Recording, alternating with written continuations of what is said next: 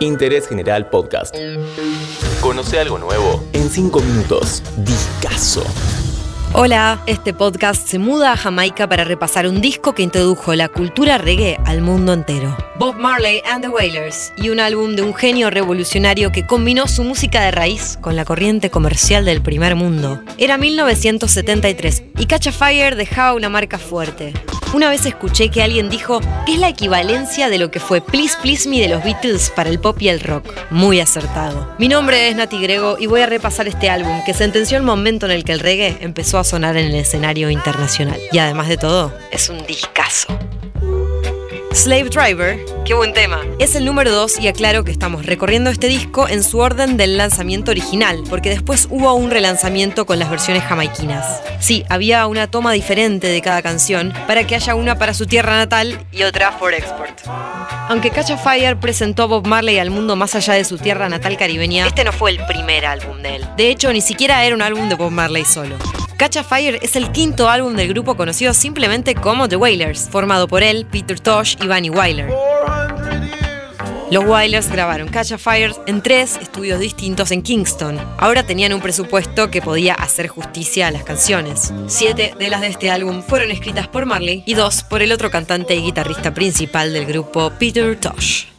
400 Years. Este es uno de los que compuso Tosh, al igual que este otro.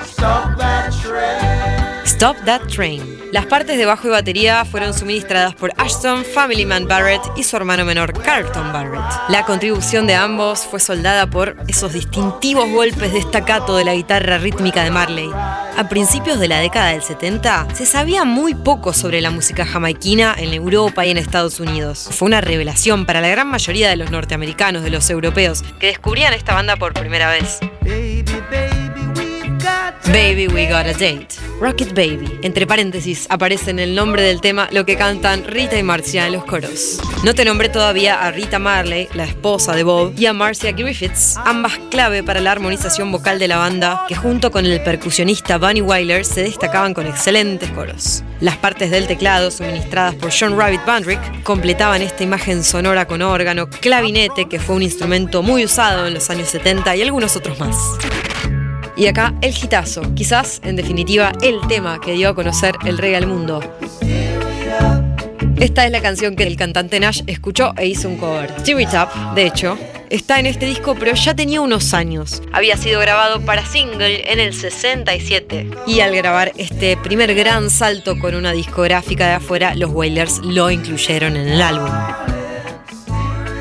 Una vez grabadas las canciones, Marley volvió a Londres para entregar las cintas a Blackwell, que fue quien finalmente los contrató para grabar un disco bajo el sello Island Records. Y este insistió en que se necesitaba un poco más de trabajo y rápidamente se hizo cargo de la producción. ¿Qué pasó? Y acá se explica esto de las dos versiones. Se agregaron contribuciones del guitarrista Wayne Perkins, Blackwell modificó algunos arreglos y ajustó las mezclas, revirtió algunas de las partes más graves y moldeó un poco el sonido. Y mientras suena Kinky Reggae, la tapa del disco, seguramente si la googleás te va a aparecer una con la cara de Bob y acreditado a Bob Marley and the Wailers. Bueno, esa no es la original, sino la que se lanzó en el 74 cuando este trío jamaiquino ya estaba disuelto. La portada del 73 es toda celeste y tiene un clásico encendedor Sipo. No More Trouble es otro tema que reconoces. Es el anteúltimo de la versión original de Catch a Fire y suena así.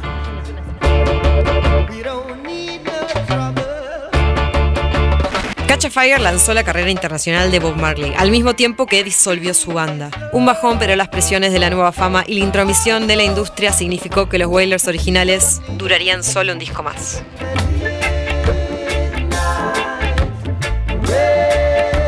Esto es Midnight Ravers, la canción que cierra el lanzamiento de los Wailers de 1973. ¿Qué puedo recomendarte? Natty Red de 1974. Y también podés ver un documental llamado simplemente Marley, que se estrenó en el 2012 a cargo del escocés Kevin MacDonald. Este fue el repaso de otro discazo en interés general. Año 1973 y la importancia histórica y esta brillantez revolucionaria del primer lanzamiento internacional de un álbum de Marley. Nos vemos en el próximo capítulo. Interés General Podcast. Encontrarnos en Spotify, en Instagram y en interésgeneral.com.ar.